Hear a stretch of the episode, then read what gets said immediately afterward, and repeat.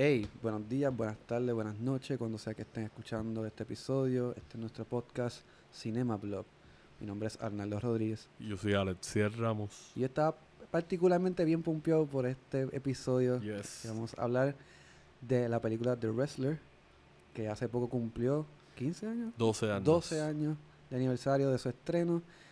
Y qué mejor forma de celebrarlo que hablando de él y usándolo de excusa para votar toda la, todo el vómito de lucha libre que queríamos sacar. Por lo menos por un ratito. Sí, hablamos también de un poquito por encima del documental, la docuserie Dark Side of the Ring, que es un buen companion si les gusta The Wrestler o si son fanáticos o fanáticas de la lucha libre en general. Da mucho insight a, a par de historias conocidas y no tan conocidas Exacto. del mundo de la lucha libre. Y como esto es un episodio que yo considero especial, teníamos que tener un invitado, nuestro primer invitado. Oficialmente Luis Daniel Ramos de Yes. Luis Da, mi pana fuego del podcast La sonrisa de una yegua nua. Si no lo has escuchado, métale. Que Muy es el nombre. entretenido. Escuchan el ¿verdad? nombre, Sí, el nombre está cabrón. Está súper cool y es un muy buen amigo de nosotros y fue nuestro primer official guest. Yes, así que disfruten. Nos pueden seguir en las redes. Eh, Cinema Blog en Facebook, en Instagram, nos pueden escribir por eh, Gmail, cinemablog.gmail.com y cualquier cosita, ya saben, feedback, denos un like, comment, eh, dennos saber temas, recomendaciones, lo que sea, estamos aquí. Así que nos vemos en la cancha bajo techo de Canóvana. Y preparen los bowls y sirvan salguito porque va a ser algo hardcore. Cinema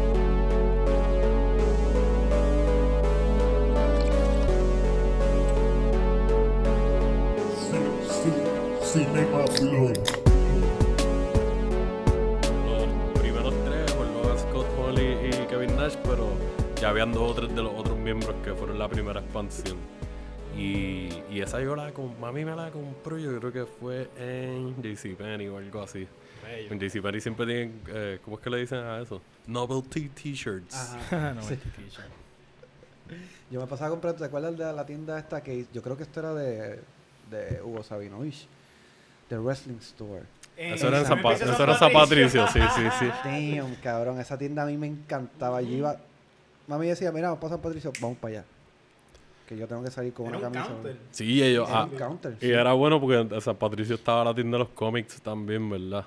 Que era Eh, como... Ahí había una, una tienda Sí, de cómics pero yo no sé no si me para ese entonces estaba la tienda de, de cómics. Yo creo que esta estaba antes. Y era en el medio. ¿Tú nunca llegaste ahí? Al boot del medio, Al sí. boot. Y yo creo que ellos llegaron a estar en algún momento en una, como que en una tienda, pero chiquita. Hay un local como tal, no un boot. sí, yo no creo estoy que ahí se seguro. O maybe lo movieron para otro mall, a una tiendita, no estoy seguro. Pero llegué a ir ahí. En Carolina había una, se me olvidó el nombre por completo ahora, pero era cerca de casa de mi abuela. En Carolina por ahí, like, creo que es la Roberto Clemente. Como un hobby shop, vendían novelties de lucha libre y, y figuras y cosas así. Pero estuvo bien poquito tiempo, un par de años. Esa, y era solamente de lucha libre. Eh, si no me equivoco, sí. Yo no fui tantas veces, fui dos o tres. Puñeta. Eso era mi sueño, cabrón. Como cuando yo vi esa tienda de Wrestling Store. Yo por poco me orino. Yo- Pues yo, yo era, yo era bien fan, cabrón. Yo era bien, bien- Bueno, yo dije, yo voy a ser luchador. ¿sabes? Yo lo intenté. Exacto, llegaste a que lo entrenar. intenté, yo dije, yo, papi, yo veía el canal que en Capitol, eh, los anuncios de, del Vikingo Power Gym. Mm. Y yo, yo voy para allá. A los, ¿qué edad yo tenía? 17, 10 17 años. Pero hab- habla claro, tú querías ir a ese gym porque querías encontrarte con él en jabonado. Eh, sí, cabrón. Tú ese era querías sueño. encontrarte con él en jabonado Como- y, y salir en los Hacer una anuncios. broma. Yo- No te quedes en jabonado. Exacto. Tiri, No te quedes jabonado, cabrón. Yo pensaba como que mi sueño era que me recibiera el vikingo, pero en el ring me estuviese esperando el enjabonado para Ajá. darme clases de... Él llegó a luchar, ¿verdad? Sí, sí, claro. macho. El cabrón tenía un físico Estaba cangri, estaba Estaba cangri. cangri. Sí, sí. como que... Irónicamente no se ve enjabonado, pero siempre estaba súper Estaba aceitado. bien aceitado, ¿verdad? Eso, pues, esto, después de bañarse, pues él... Aceitito ahí para la resbalarse. Uh, Claro, no te queden abonados y eso se, eso se volvió un chiste en Puerto Rico, como que... Sí, full, eso fue un palo. ¿verdad? Ajá, tú no, tú, tú- tú no veías el cuadro durante la lucha, como que la lucha libre del cuadro, si no veías un anuncio del enjabonado. Bien cabrón. Sí, full. El tipo fue bien, bien inteligente, mano. Le hizo lo que le dio la gana. Fue bien famoso en su... Sí, él el que le dio la idea, ¿verdad? El equipo de... Bueno, parece que no era muy buen luchador, pero por lo menos Era buen showman. era un buen Yo show. no me acuerdo de él luchando. Era- Era de estos luchadores con energía, like, como Sí. los jobbers que siempre lucen activos y lucen bien y se están moviendo por ahí, pero no estás ganando todo el tiempo, ganas aquí y allá, pero te usan para subir a otra gente. Pero y él se llamaba así, el enjabonado. Eh, yo creo que usaban su, like, su nombre, pero decían el enjabonado. No, bueno, sí, le decían el enjabonado. Y de hecho, él entraba con esa Con canción. la canción del enjabonado. Pues, El ajá. enjabonado. Y tú, Yo- ¡ay! Papi, eso era un party, formaba un party. yo, yo les voy a hablar claro a ustedes. De mi experiencia favorita, like, tú y yo fuimos a WrestleMania. Estábamos hablando de esto ahorita. Fuimos a WrestleMania en Miami y, y ese- eso está en mi bucket list desde que yo tengo uso de razón, que me gusta la lucha libre. Y gracias al universo y a las cosas que pasaron, pudimos ir cada cual por su lado, porque esto fue hace way back, ya hace par de años. ¿Hace cuánto fue? esto? 2012. Eh, 2013. 2012 o 2013. Fue WrestleMania 28. En el 28, eso fue en, el Miami- 2014. En, en Miami. En Miami. Esto fue el en Sun 2014. Life Stadium. Como que- Ah, 2014. si no me equivoco. 2000 No. algo así. Fue uno de esos antes, años. pues Yo me acuerdo dónde Ah, trabajaba. Yo estaba trabajando de Ritz y una. Ah, no- yo en el Embassy. eh, y, y sí. nosotros fuimos, mi panalito y yo fuimos, porque una de nuestras amigas vino fue del casino, Estel, y ellos, ella le regaló a su esposo un de aniversario, en verdad seguí yo, escúchense esto. Ajá. Y la WrestleMania, con las sillas que se pueden, las que tú te llevas ¡Ea, autografía puñeta! de al lado de la entrada, a la pasarela, a- casi al lado del ring también, so ellos estaban ahí. Y entonces ellos iban con otra gente que estaban en otros asientos y esa gente se tuvieron que rajar del viaje y nos dice a ella de la nada como un mes antes Ah, o dos meses, algo así. Mira, están las taquillas disponibles si tú y Lito se quieren tirar, qué sé yo. Y el para mí y yo lo pensamos ese turno. Nos pusimos en la meta de que ok, tenemos este turno para decidir. Tenemos que sacar tanto, cuadrar los días, qué sé yo. Pa- Diablo, en el hustle. eh, durante un turno nosotros planeamos esto y caímos en cuenta de que nos podíamos tirar hablando con nuestros supervisores, Jonathan Jackson y Frank Fleckenstein, que se guillaron. Ellos bregaron para que nosotros pudiéramos ir para allá. Ah, dale los días y. Pero tuvimos que tirarnos lo que nosotros le decimos el viaje suicida. Nosotros salimos del casino un turno a las 4 de la mañana. Llegamos a mi apartamento en Carolina, nos bañamos, viramos para Isla Verde de Rolling Pin, nos montamos en el avión, llegamos a Miami, cogemos un chorro a yo no sé dónde puñeta, esperamos como media hora en lo que nos recogen, solos en donde estábamos, solos, no había nadie, estábamos súper cagados de que aquí nos pueden dar pegado. Y llegan los panitas, nos recogen y nosotros pensamos, vamos para el hotel, cogemos un power nap, nos bañamos y nos vamos para WrestleMania porque ese mismo día era el evento. Ah, ustedes viajaron domingo, la madrugada domingo. Exacto, de sábado para Que domingo. el que no sepa, que es bien raro que nadie sepa esto, pero porque yo creo que hasta la gente que no ve lucha libre sabe que WrestleMania es como un evento. El Esa más big shit es de los más vistos. Por lo menos cuando las cosas estaban regular corriendo, pues. Es más, yo creo que una tía me decía, en vez de decirme, ¿estás viendo WWE? Ah, ¿estás viendo ¿Estás viendo el WrestleMania? WrestleMania? Pero todos, eso todos los Sí, días. sí, sí, sí. Pues, pues entonces cuando nosotros nos recogen y pensando que bien inocente, vamos a llegar y nos vamos a bañar, tenemos break de hacer el reboot. Bicho, ellos están activados porque ellos llevan un par de días y nos dicen vamos para South Beach y nos llevaron directo para Miami a janguear a Ocean Drive. cabrón. Duro cojones. en verdad vacilamos, pero estábamos bien explotados. Obligado. Nos llevaron a, yo creo que eh, Conga o algo así, una de las barras más conocidas de Miami, que cada cierto tiempo los bartenders y las bartenders y las meseras se trepan y empiezan a bailar. Y todo el mundo un día o menos. El mínimo de ellos un día. Los hombres y las mujeres, como que tú dices, esta gente lo hicieron aquí en la barra y los pusieron a trabajar. este, ahí nos cruzamos con Dennis Rodman, parecía un pimp. Es gigante en persona. De que tenía un vest de estos de como de prom kaki, sin camisa y sin corbata, con un bling bling, un pantalón combinado, un sombrero combinado con una pluma fucking Obligado. gigante. que, Con gafas y con un cigarro caminando por ahí. Dennis Rodman también peleó. Exacto. Tuvo una lucha con Diamond. Oye, Cabrón, nunca lo había pensado. En Nunca lo había en pensado hasta pareja. ahora. Exacto, que él estuvo en WCW y Carmalón Creo que le dio también. una partida. a- Pues lucha, Pues- yo creo que fue más de una, ¿o no? Porque Eh, yo hubo- creo que yo- hubo una riña ahí de, de un y ratito. en, pa- en pareja, o Sí, con Hogan Diamond y Dallas él, Page y Hulk Hogan, contra exacto. Spacey y, Malo, y Qué picha. Pues no lo había pensado hasta que lo dijiste ahora, wow. Sí, sí. Pues nos encontramos con él, después nos llevaron para Web Willis, que si van a Miami, yo creo que es de los sitios más confiados porque tienen como 50 sabores de icy con licor. Ah, Y entonces, pues, hablado de eso. Ahí fue que subimos la nota bien a fuego porque nos dimos como tres icy cada uno, ta, ta, ta, ta, ta, súper rápido, para entonces arrancar para el hotel. En el hotel ta, estar muriéndonos ya, Lito y yo por lo menos, están súper activados en su cuarto, pues, y nos vamos para el evento. Y pues ustedes saben, el evento duró, ¿cuánto fue ese? Como cinco horas. Una cosa bien Yo creo que duró, ¿verdad? Porque eso Yo creo que ese fue de los primeros más. bien largotes, como de 5 o 6 horas, algo así. antes, Claro, cuando ¿no? nosotros llegamos, habían, ¿tuviste los Jets? Yo vi esa parte. Nosotros íbamos por el Qué parking caminando. Cuando llegamos al evento, una manada de gente. O sea, en ese se metieron, yo creo que fueron como ochenta y pico mil, noventa y pico mil personas. Estaba bien fucking lleno.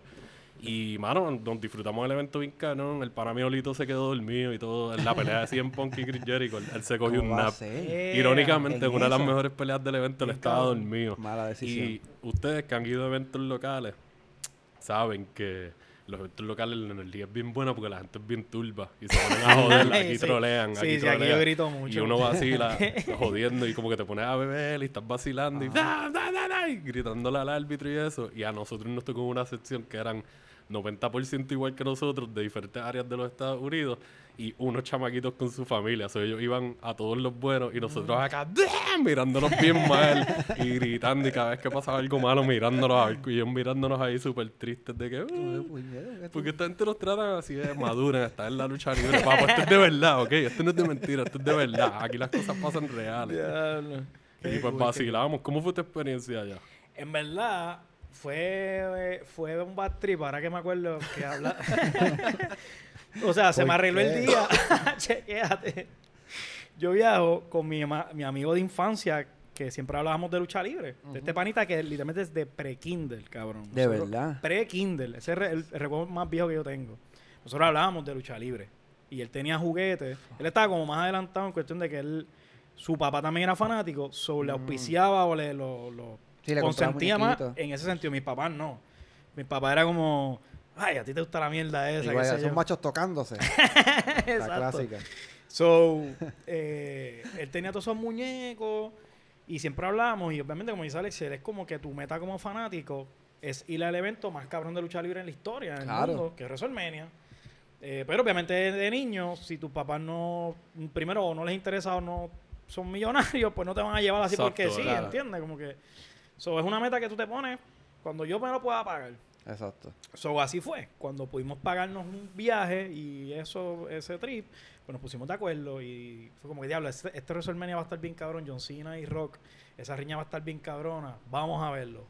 So, eh, buqueamos, él empieza a chequear lo de los pasajes y lo de las taquillas. Yo soy bien como jíbaro, yo me siento jíbaro en ese sentido. Yo no yo sé- soy como Yo tú. también. yo no igual. sé ni buquear pasajes, ni comprar nada por internet. como, ¿cuál? toma. Y ahora Sí. por ATH móvil. Ahora no tengo que, ¿sabes? Como que te los mando. Sí. Dime cuánto ya. Shut up and take my money. Te doy una propina por hacerlo todo tú. Cabrón, sí, yo, ese estrés de buscar, o sea, no. Sí, pues. so, él me empieza a meter la presión y yo le digo, mira, lo que pasa es que, como estaba diciendo él, yo trabajaba en un casino, so, es bien difícil la cuestión de cogerse días, Sí. además en un weekend, como que es bien jodido y tú no sabes, yo era nuevo en ese trabajo, no tenía ni un Sí, año. que lo hace un poquito más risky tratar de pedirte el día. Sí. Nada, pues gracias a, tú mencionaste a tu jefe, pues yo lo voy a mencionar, gracias a Lisette Ortiz. Yo le dije esto y me dice, pues Luis, cógete una semana de vacaciones adelantado, aunque no tengas acumulada, después lo compensamos. Como que, Que supera fuego, cabrón, así fue. Como ¿Quién que hace eso? Yo le dije, mira, en verdad, o sea, y ella supo que, que era bien importante para mí hacer ese viaje y que sí, ok, y me, me dio la semana. Súper nítido. So, hacemos todo el plan. Él compra las taquillas con su papá, porque yo no le había dado seguridad y él quería estar seguro de ir. So, él Ujú. compra una sección para él y para su papá. Y a mí, un pana que vive en Orlando me las compra. Porque el plan es como que, ok, tengo una semana, pues voy para WrestleMania ese weekend y la semana después estoy en Disney, en Orlando con el pana. Exacto. So, hacemos todo el plan, pero yo viajo con mi amigo y su papá y allá me encuentro con el pana, que él es el que nos va a llevar al evento. Ok. Ok. ¿Ok? Sí. ¿Qué pasa? Llegamos allá y como yo no buqueé nada, fue mi amigo. Cuando llegamos al hotel, él viene virando como una cara así tristona y yo le digo, ¿qué pasó? So, acabamos de llegar, de bajarnos del avión, coger una guagua para el hotel. Para el hotel. Exacto. Y es como que, ah, hay algo mal. Y yo, ¿qué pasó? Ah, cabrón, que me están pidiendo la, mi ID militar. Y yo, ¿cómo que ID militar? Ah, porque la reservación tiene descuento militar, que sí o qué. Cabrón, a mí me entró un tantrum, cabrón. O sea, mi amigo de infancia. Yo, mira, canto de cabrón, que hay de militar, canto de bruto. ¿Cómo tú vas con la reservación? Cabrón, aquí nadie es militar, ni tú, ni tu padre, ni yo, cabrón. Cabrón, no teníamos dónde dormir. Porque como tú dijiste, cabrón, esto es un evento bien grande, eso se Todo apodera de la buqueado. ciudad, cabrón. Sí, Exacto. sí, Miami Wow. estaba lleno. Eso es un boost para donde sea que la- los estados sí. hacen party y se hacen un WrestleMania en su estado.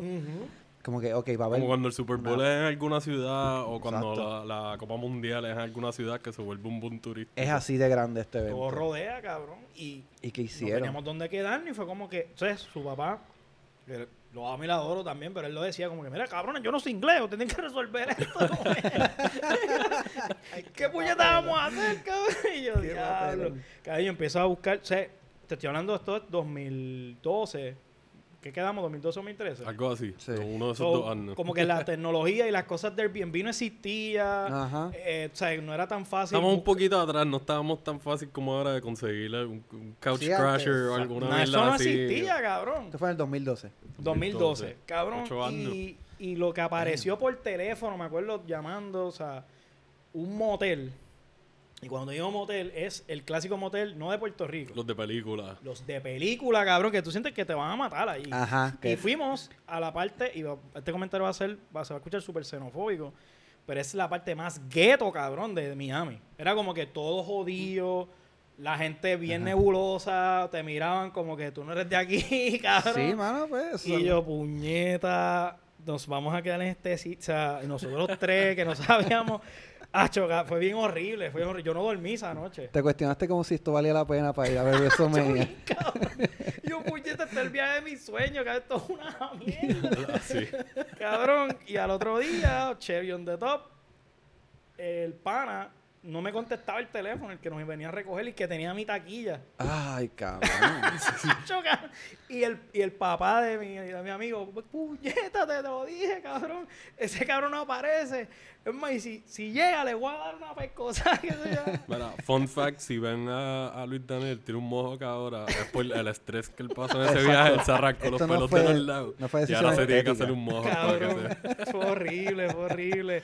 Como que no tener donde dormir, después no, pues, no ver el show más deseado de tu vida, cabrón, perdértelo. Fue como estando allí. Sí, cabrón. Es, es que es un bad trip. bien- ¿Sabes? Un bad trip bien cabrón. Esa última hora antes de ver el show. La tensión, ustedes tuvieron una película. Cabrón, de, de- una película. Y entonces, nada, eventualmente él llegó y llegamos en el mismo momento que tú dices, con la, parte los de los Jets. militares, los Jets.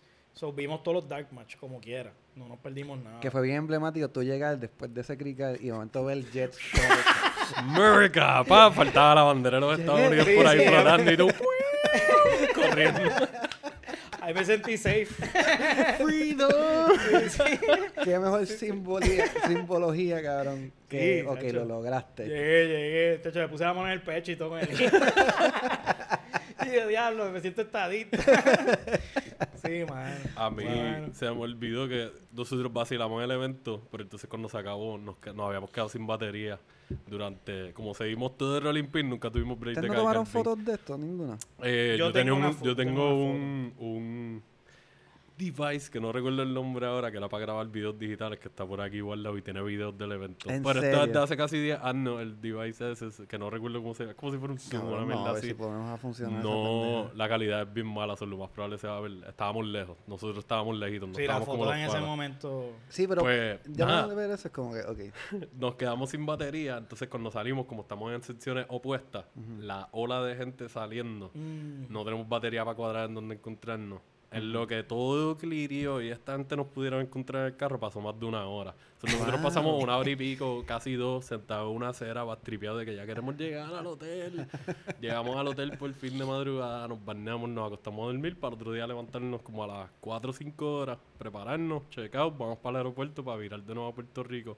Lito estaba libre, y yo tuve que volver a trabajar ese día. Yo dormí un par de horas en el apartamento super hot. Yo me sentía el, entre jet lag y, y que se supone, yo uso- usualmente en viajes así súper cortos, Miami a Puerto Rico, el jet lag para mí nunca ha sido un factor en algo así, pero en ese momento yo estaba molido para trabajar un turno de 8 horas, salir a las 4 de la mañana, llegar a mi casa y caer en esa cama como si me hubiesen dado un sillazo a mí. en- Boom, 17. Un concierto. Pero la pasamos bien. Fue como que nosotros, me, me tripea, yo no sabía tu historia de, de tu haber estado en WrestleMania y como que pasamos cositas ahí bien fuertes y como que era Yo vacilamos. creo que como ley de vida que la pases mal antes de ir para un evento como este, porque lo que tú vas a ver es una cosa bien cabrona. Sí, te So- arreglé. el- a mí me arregló el día, literal. O sea, me arregló los cachos. Solo tienes que pasar un poquito más, porque todo el mundo está en la misma tuya, cabrón. Como que esto es de la. Pues, esos son eventos que tú tienes que planear, y más ustedes que vinieron, fueron de aquí de Puerto Rico para allá, como que. Como, como planearlo, ok, tenemos que hacer. No hay mucho tiempo para planear. Sí, como sí. medio culo. Pero por lo menos, yo nunca he ido por un WrestleMania.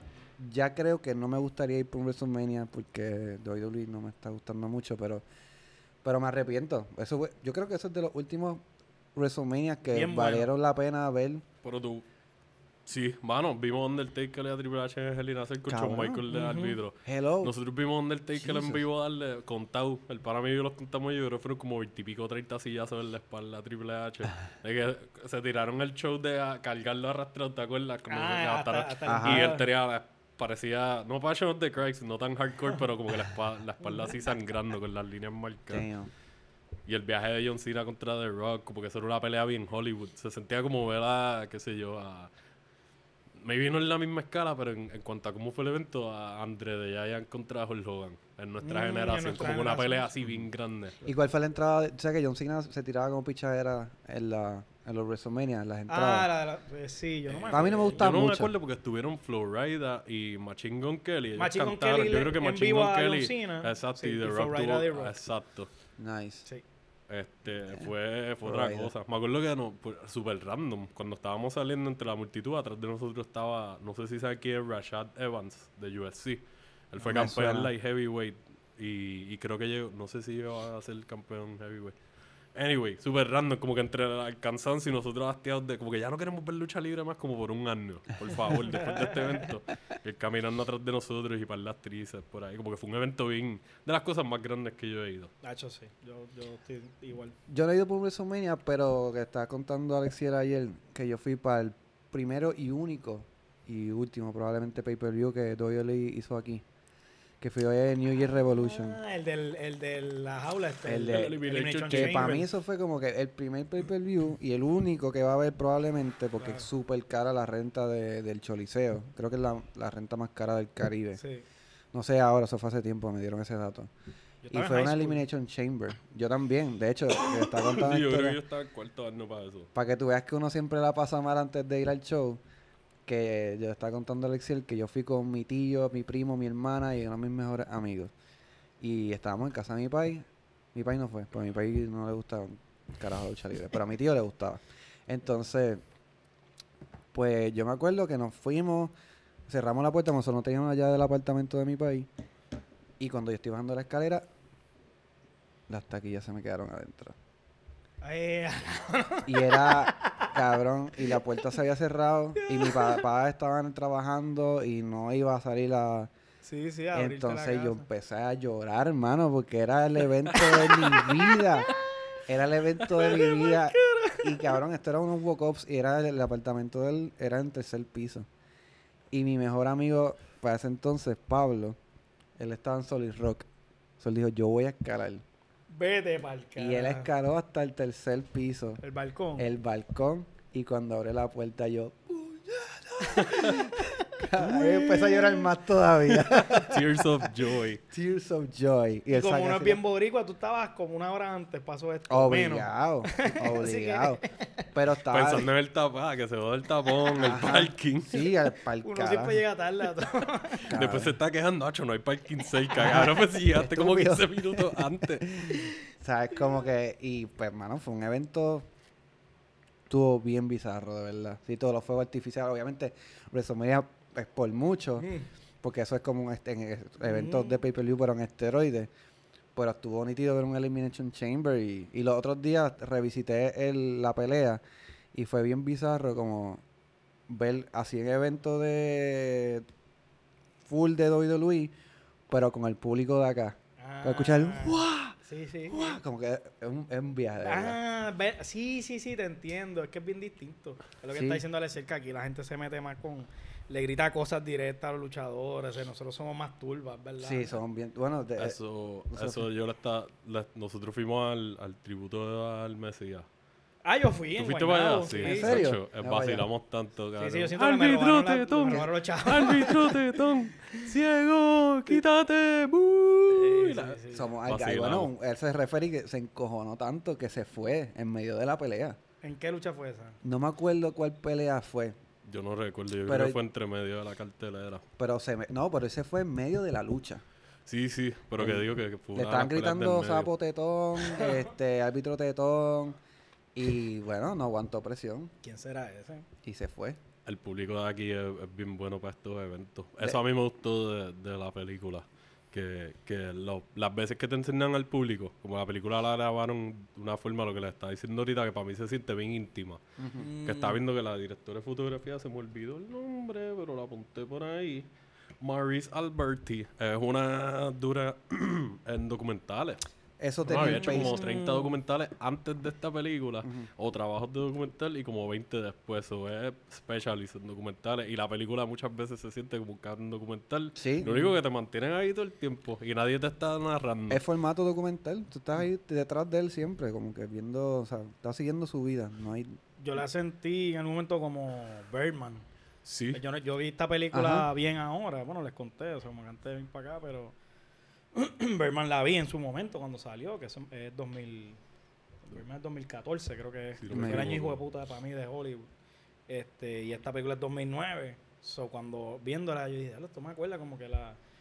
esa toma continua que está detrás Sí, de son que- tiros Sí, son- secuencia. Son, dos películas que, que te no dan esa no perspectiva mucho bien de que, ok, tú estás viendo las cosas desde la perspectiva de esta persona Ujú. y no se va a sentir como que está fuera Hollywood style, está ahí de verdad.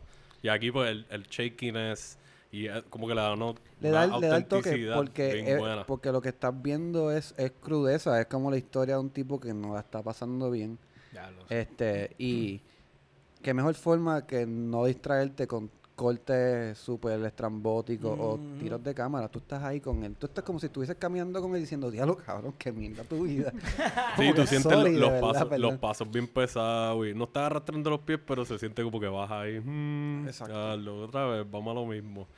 Y, y qué sé yo, es bien raro porque like, lo que estábamos hablando ahorita también antes de grabar, de que no hemos visto otras películas de lucha libre y hay pocas. Y usualmente son cómicas o cosas así. Sí, sí. O featurings de cosas de lucha libre en otras películas que tienen que ver con comedia Rey o whatever. Está, a mí me Sí, encanta, la tengo por ahí. Es un guilty pleasure movie. Es mío muy buena, muy divertida. pero esta es bien seria y que te esté enseñando a alguien de picada que nosotros pues somos bastante somos contemporáneos ahí, como que la diferencia es Sí, poquita. So, poquito. crecimos viendo muchas generaciones, las mismas generaciones de luchadores, desde los más famosos hasta los locales y ver ese behind the scenes de tu ver a alguien de picada ya como que pues esto- estoy, estoy en las últimas como quien dice ya, esto es lo único que yo sé hacer. Y eh, vemos eso mucho en, en atletas más comerciales como balonceristas o peloteros o algo, como Vince Carter hace poco, Exacto. que sigue ahí sacándole el jugo. Y otra gente que sigue sacándole esos 20, 21, 22 años. Y tú dices, como que, mira, ya esas piezas son caras. Y, y pues uno no sabe lo que hay behind the scenes. Y aquí te enseñan eso. Claro. Y te hace, no sé, para mí me hizo sentir más empático todavía como fanático y como verla como una película normal. Exacto. Si le quitas el elemento de lucha libre y pones otro, este tipo es un pescador o alguien que trabaja en una fábrica o haciendo patio o lo que sea y te ponen esta misma historia, igual de, de powerful, lo único que pues es lucha libre. eso, Exacto. tengo una conexión más fuerte. Exacto, y, y- más porque eh, el luchador de los 80 ah, era, mano, eso era como un tierra de nadie. Obviamente an- antes era peor, pero estaban cogiendo auge la lucha libre más. este pues Personajes como Hulk Hogan. O sea, para, para, la, para la época en que él era fue una estrella, que fue una estrella de las indies. Y supongo que yo haciendo, maquinando en mi cabeza, él no llegó a, a, a maybe a una compañía grande por problemas de eso, los problemas que tenían los, muchos luchadores de drogadicción, de alcoholismo, Mm. El party. el Ran- party. El Ran Jam. Eh, Exacto. por- yo, sí, yo eso estaba pensando porque para mí la lucha libre es el, el- y es el struggle también que tiene el, el, el mundo de la lucha libre de, de a veces no querer compararse con los deportes y en otras veces sí hacerlo, porque por ejemplo no- es que ellos no tienen como un futuro seguro. O sea, ellos tienen esa época, como dice, esa época dorada y pues, se le paga todo, hacen todo, viajan, pero que sí, a veces no tienen, no le pagan un plan médico, Exacto. No, no ese, le dan plan ajá. de retiro. Y entonces como que cuando tú dejes de hacer esto, You're Bueno, on your own. exacto. Eso es lo que pasó a muchos luchadores Que, como Jake the Snake. way, hablando de lo de los planes médicos y los gastos y eso, la WWE, que es la compañía más grande desde hace, like, digamos, 30, 40 años, desde que era la WWF y se convirtió casi en un monopolio, Ujú. ellos son bien conocidos por este aspecto negativo de que sus luchadores no tienen plan médico, ¿Eh? no, Ujú. les pagan no les pagan transportación. 40 años. Yo creo que los hospedajes maybe tampoco se los pagan No. y entonces los tienen como eh, contratos independientes, como si tú fueras un, un, labo- un aquí, un un contratista, para no darte los beneficios, pero te quieren poner la exclusividad de no dejarte hacer otras cosas Otra, maybe para tú sacar chavitos. Y Y, eso- todo tiene que ser a través de ellos. Es como que loco, no puedes una o la otra. Es o que ellos aprovechan tanto de que ellos eran o son, bueno, son la compañía más poderosa Sí, y sí. todo niño que va a ser luchador dice yo quiero ser luchador en WWE. Sí, esa es la So, meta ellos, van para ellos, el pagarse ellos mismos el, el transportación, para ellos no les importa en principio porque ellos- they are living the dream. Y ellos se recuestan de eso. Ellos como que, ah, tú, tú quieres estar aquí, pues. Sí, te dan Bueno. contratos buenos. Tú dices, me están dando buenos chavos, pero cuando te pones a asumir todos los gastos que tú asumes desde tu parte y el riesgo y la exposición, porque el horario de WWE es conocido de que eso es todo el año. Son pocos los que de verdad tienen vacaciones largas. Las estrellas, maybe, a veces, pa- y a veces por, por la cuestión de las historias, que no es ni siquiera que están haciendo vacaciones de verdad, es como que te tenemos que sacar de la televisión tres semanas, porque te, te lesionamos, entre comillas, y pues dale, ponte, sigue haciendo ejercicio, vamos a grabar estas promos desde ahora y qué sé yo, como quiera estás trabajando. Exacto. Pero cuando tú ves la diferencia de los tiers y qué sé yo, los, los beneficios, supuestos beneficios, se ponen peores todavía, porque está el favoritismo no y qué sé yo. compensa, no compensa, pero yo creo que por eso estaba diciendo como que es bien es bien loco que esto sea una, una como un uso y costumbre, porque por ejemplo cuando diste el, el- el ejemplo de Vince Carter, Vince Carter siguió jugando, él podía quitarse hace uff Sí, y vivir bien, o sea, no es que está pero pero es bien loco porque por ejemplo, luchadores como Jake the Snake que es el, el que pienso que, que se basaron bastante en el personaje de Sí, Jan bien Brown. parecido. Parecido. Se parece demasiado. Menos la parte estética, porque la parte estética se la podemos sacar a Macho Man. a lo- Tiene como un pace de muchos, de muchos Yo veo hasta un poquito de. Chris Jericho con él. El Chris Jericho de WCW. Ah, cuando empezó. El Ajá. Lionheart, con el que vino, vino de Japón con el pelito así ochentoso un Exacto. poquito y, y los pantalones Sí. así con colores más Brillante. brillantes. Ujú. Pero la parte, ajá, esa parte de después del retiro, de retiro no, perdón, de estar inactivo, los años de gloria, es como, exacto, una- un tipo que vivió su gloria y ahora está jodido, en lo, no tiene ni casa, no tiene ni techo porque no puede pagarlo.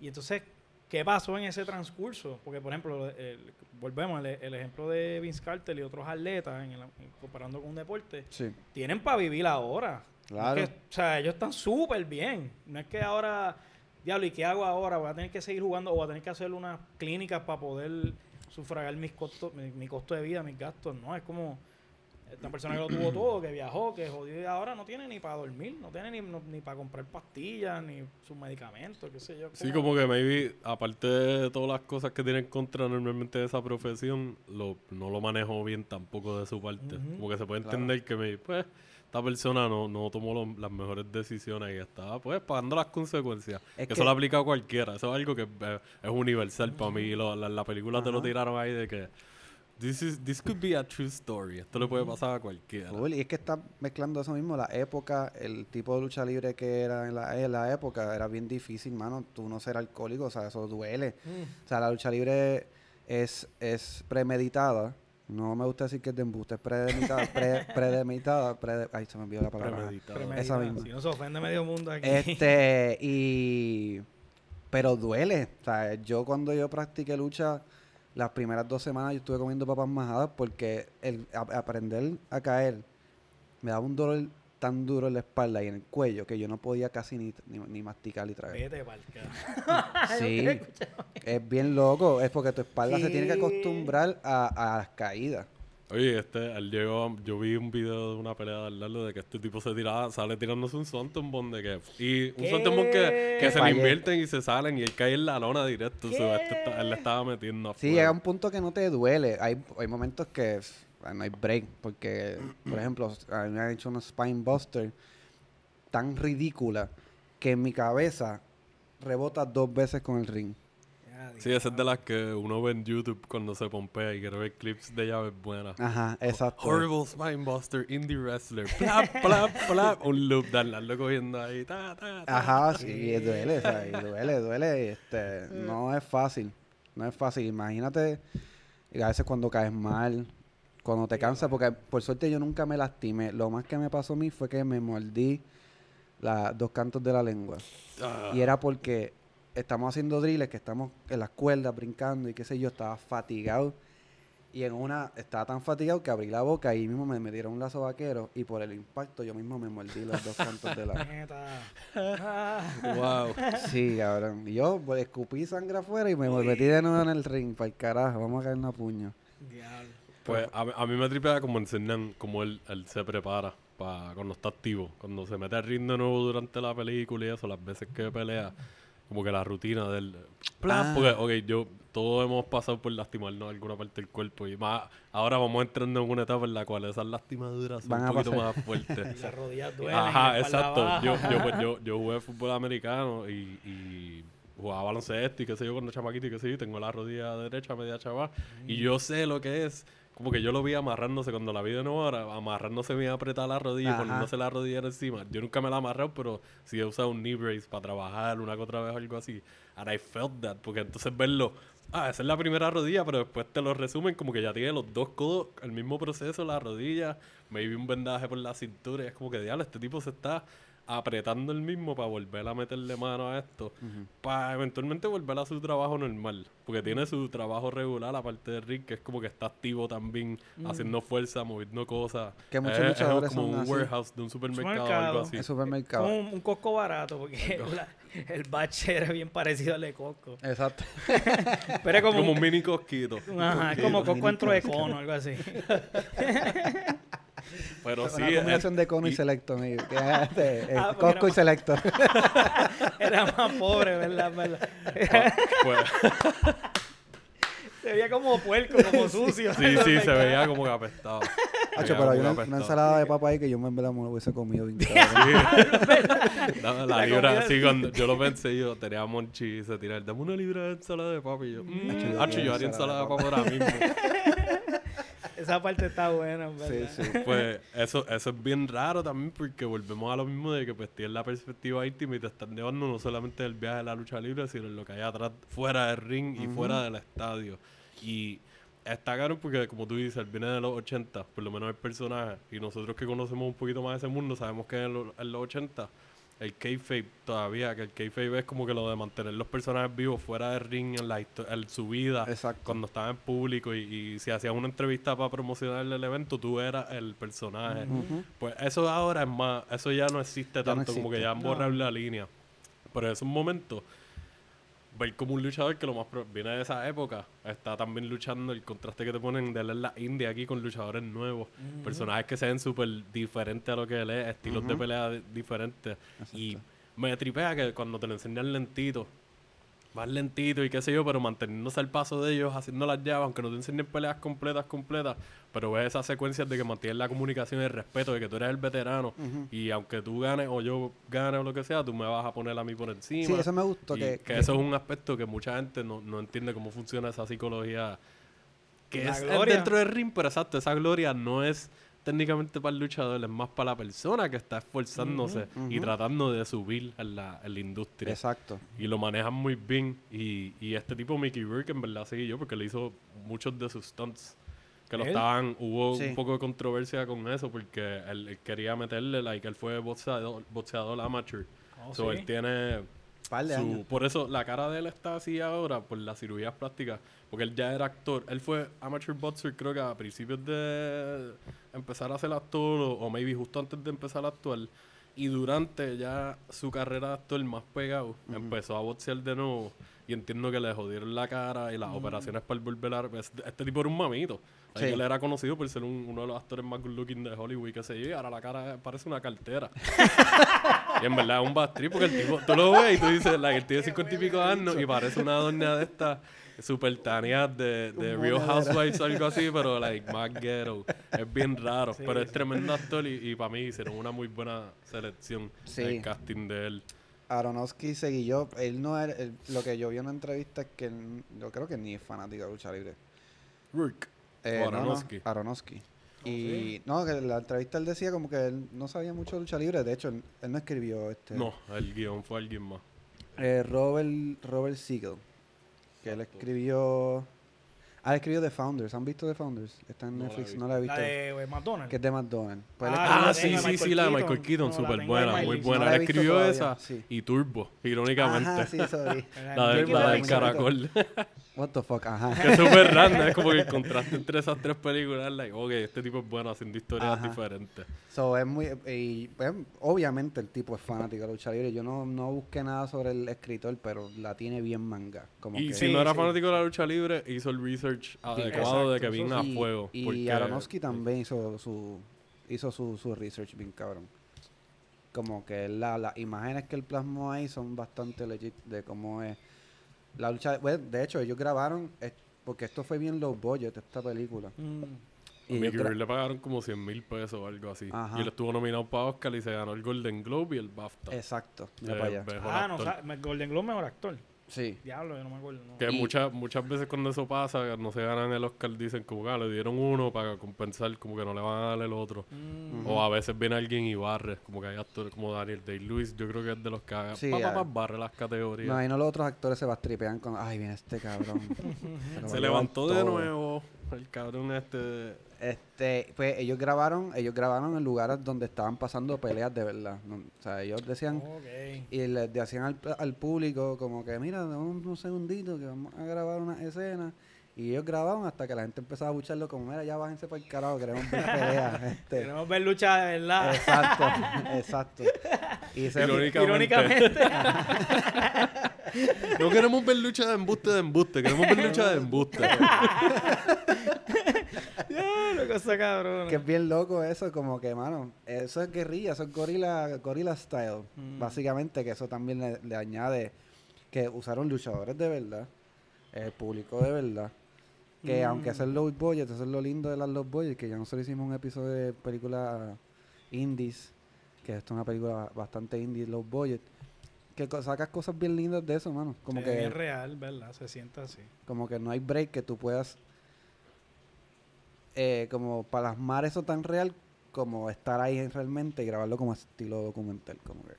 Y algo que, ahora que tú dices eso, el que sea tan bonita, tan honesta, orgánica, real, que te plasme lo que está hablando, eso fue lo que creó, yo no sé si ustedes se acuerdan, cuando esta película salió, Vince, WWE, las compañías, o sea, la lucha libre, esto jamaqueó el mundo de la lucha libre porque fue como que puñetas, están plasmando la realidad fea, porque es parte fea de... de- y yo Claro. me acuerdo que hubo un boicot bien cabrón de WWE, de que no se hablara de la película, no porque sabes que apoyarlo. ellos estaban al garo y, y les permitían a los luchadores así, a vivir así, ¿entiendes? Qué cosa cabrona, yo me acuerdo.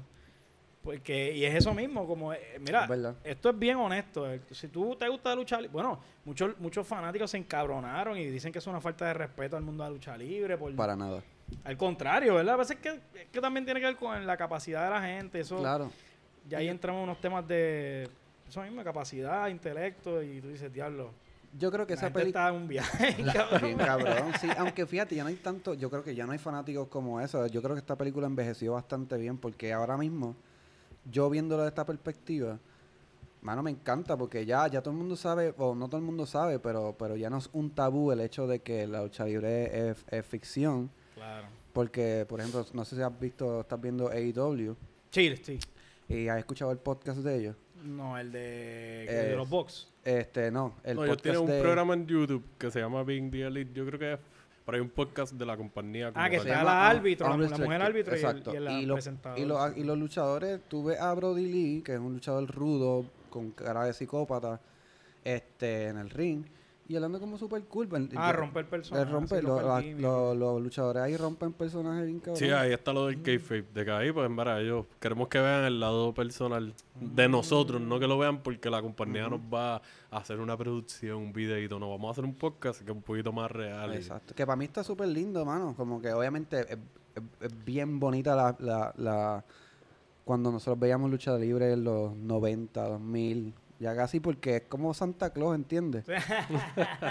Sí, la emoción, sí, la emoción. Ah, Pero actually como que no te importa, a mí no por lo menos no me importó, al contrario me encantó más todavía saber que era de embuste porque dije, ok, yo lo puedo hacer ahora. ahora sí yo lo quiero hacer. no hay que ser alguien super like, ajá. Yo no le quiero dar una prendida a nadie de verdad. Ni cogerla.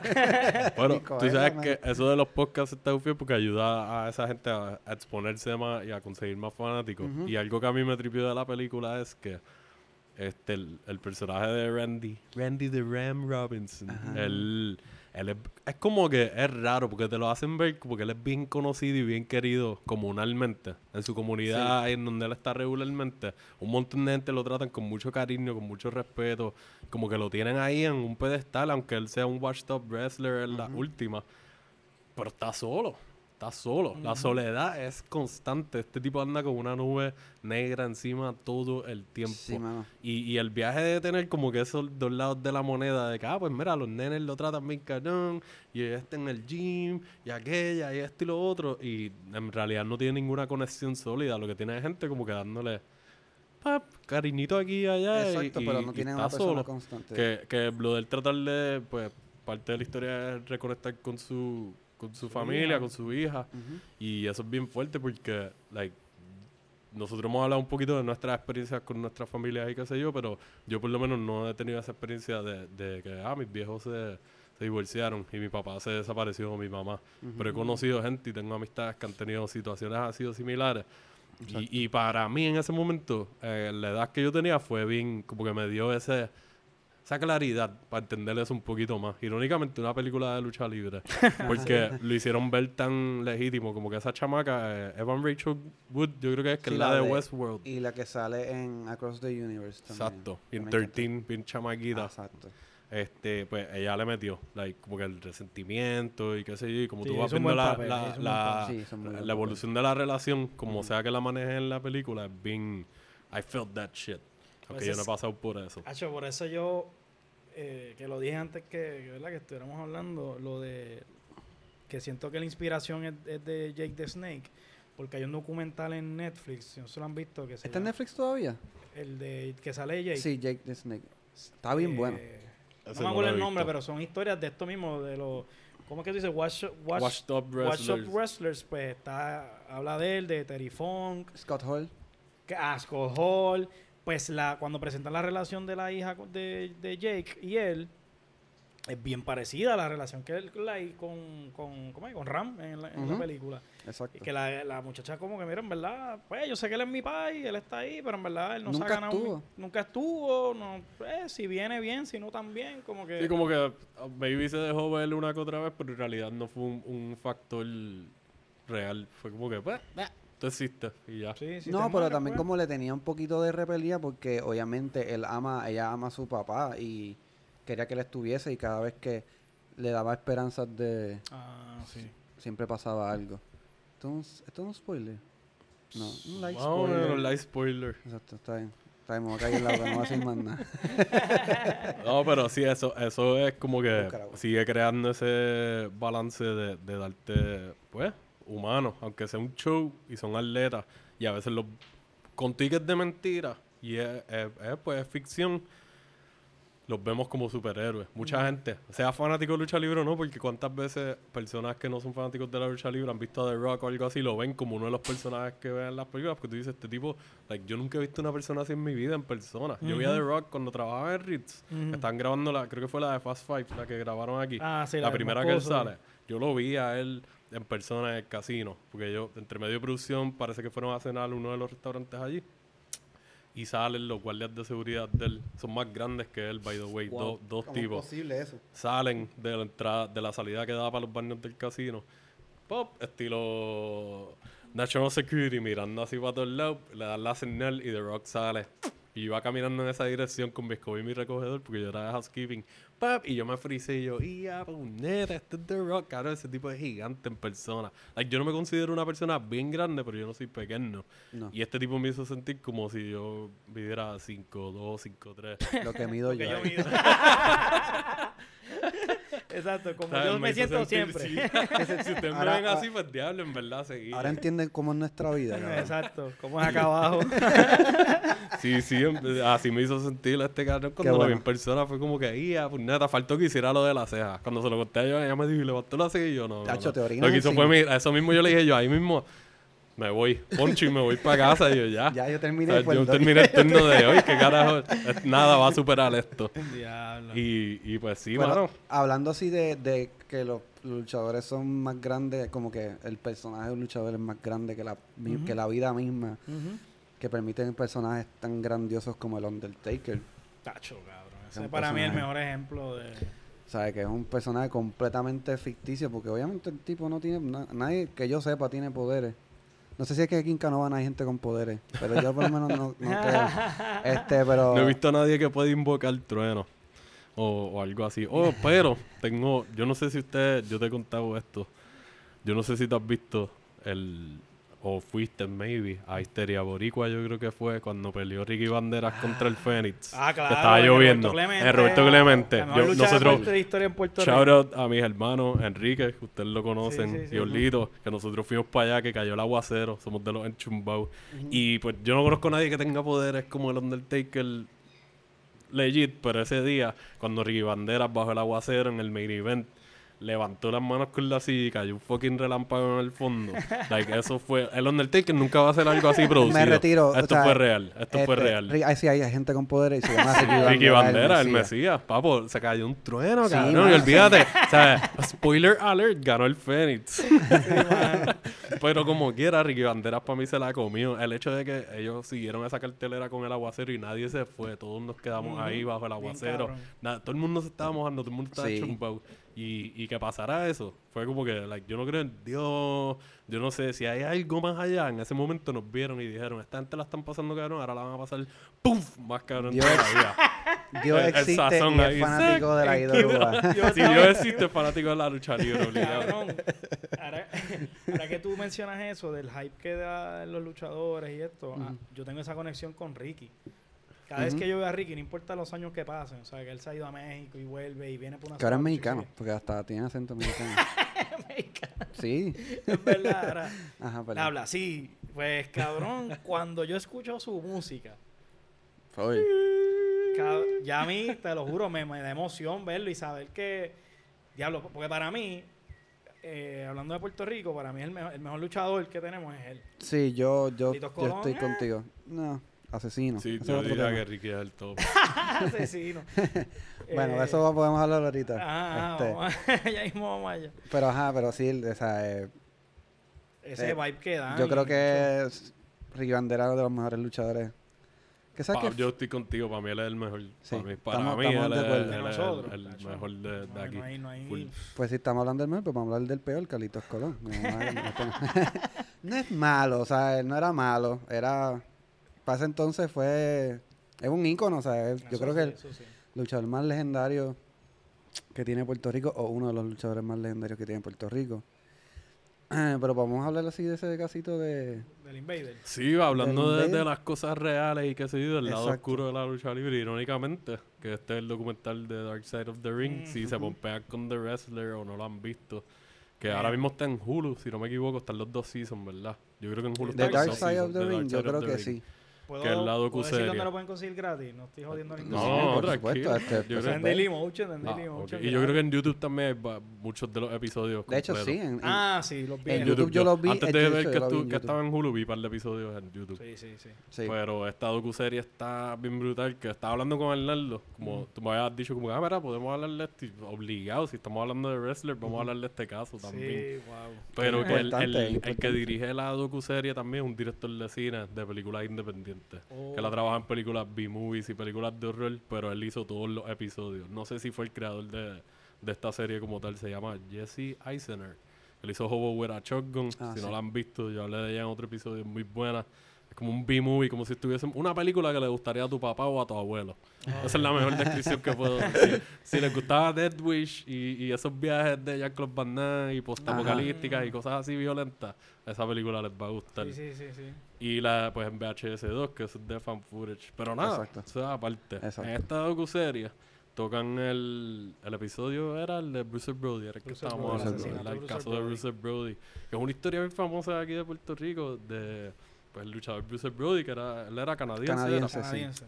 y era de los más conocidos, en la, por lo menos en los circuitos independientes, porque él venía de la época de los de los territorios, cuando los luchadores podían emigrar a otros territorios y promocionarse ellos mismos Sí, fue- con otros bookers o hacían de bookers. Él fue bien famoso en. Japón, En ¿verdad? Japón, Sí, en Japón él era- gloria, Sí, yo creo que él ahí caía súper bien allá porque como allá está el strong style de darse cantazos fuertes y él es un brawler. Exacto. So, era, y era gigante. gigante. No, él Pues, es una figura bien cabrona. Hay un detalle, ahí creo que en el documental hablan de eso que, que él cuando él pasaba por sea, cuando él salía para el ring, la gente lo huía porque él iba con una cadena Ah, con la Ah, vuelta Y y, que Dios reparta suerte si te metí y tú veías a los nenes corriendo ¡ah! llorando y como que ah. ¿Tú te imaginas que en uno hiciera un swing y amarrar a un niño sin querer? ¡Ah! Lo jalara. Qué bad trip. Se jode la demanda. Pero pues sí, este hombre era de estos luchadores que los veían como un, como, no un dios, pero como un, un- un ser más allá de que este tipo era una leyenda. Y pues él estuvo mucho tiempo en Puerto Rico también. Y pues su caso es bien conocido porque... Ah, Pues sí, lo podemos decir así, ¿verdad? Que lo, el- el- o sea, se puede- es conocido que el Invader lo, Lo apuñaló. Lo, Es- apuñaló, es-. El Invader lo conocimiento apuñaló. público no es no fue No es reconocido por los tribunales no oficialmente. reconocido por los tribunales que podemos hablar un poquito de eso pero para dar ban ¿tú te acuerdas un poquito del background de cuál fue el problema con con Bruce sí, Brody Sí. Este, el Invader era el Booker de, en esa época de, de Capitol. Y se supone que esa noche Bruce Brody, la lucha, a eso sí yo no me acuerdo si eran en- entre ellos dos, esa parte yo no estoy seguro. Pero sí que él puso a Bruce Brody a, a perder esa noche, a perder el título. Y, y llega esta cosa de que, o sea, ¿por qué? Por- o sea, por, no, supone que ya no. Entonces, eh, lo que estaban hablando ahorita, la psicología, la cuestión de la gloria, el respeto a los luchadores. Y esa decisión se toma sin él. Y es entre Invader Carlitos y Jovica, Carlitos Ujú. Colón y Jovica. Y en la historia que, ¿verdad? que presentan en el documental, que lo dice Tony Atlas y el otro es Josh Mantel, Josh Mantel sí es como que esa, esa manera de llevarle la noticia el, o sea, el invader a, a Bruce Brody, como que decirle, mira, esto es lo que va a pasar en la lucha, esto es lo que tienes que hacer y esto es lo que va a pasar, no se dio de la mejor manera. Entonces Ujú. Bruce Brody no recibió de la mejor manera y esa discusión... ¿Quieren una cerveza? Sí, yo me lo doy sí. Y en esa discusión, Ujú. aparente y alegadamente, pues eh, Bruce Brody no lo tomó de la mejor manera, Invader tampoco, y fue como que la razón para este cabrón, como que hay que callar, no callarlo, pero como que estaba jodiendo mucho. Sí, yo creo que había hecho un par de cricales también, como que faltaba a, la- a, las- a las carteleras, o exacto, como tú dijiste, cuando se supone que él perdiera o no perdía. Y de ahí Sí, llegó fue a como que... un medio pain in the ass. Eso se puede entender, que el tipo Sí, fue un pero- pain in the ass para Capitol Production eh, y para Víctor Jovica y Carlos Colón. Pero está cabrón, de ahí a matarlo, como que... Está caro, mano. ¿Sabes? Y entonces, pues nada, lo que se ve en el documental es que hay un forceje entre ellos. Pues lo recrearon. Que hay un forceje entre ellos. Y out of nowhere, en vez de le, le da la puñalada en la parte, creo que es la barriga, La barriga creo que en la cabeza le llegó a meter, no sé si le llegó a meter, con el ca con la o creo que le cortó. Le fue a cortar, le iba, parece que le iba a apuñalar la cabeza y lo que hizo fue cortarle el pelo. algo así. Eh, pero para no dar como muchos detalles, para que vean el documental que Ah, está sí. bueno, pero pero que está está bien interesante y eso la lucha libre en Puerto Rico cambió por completo, ¿sabes?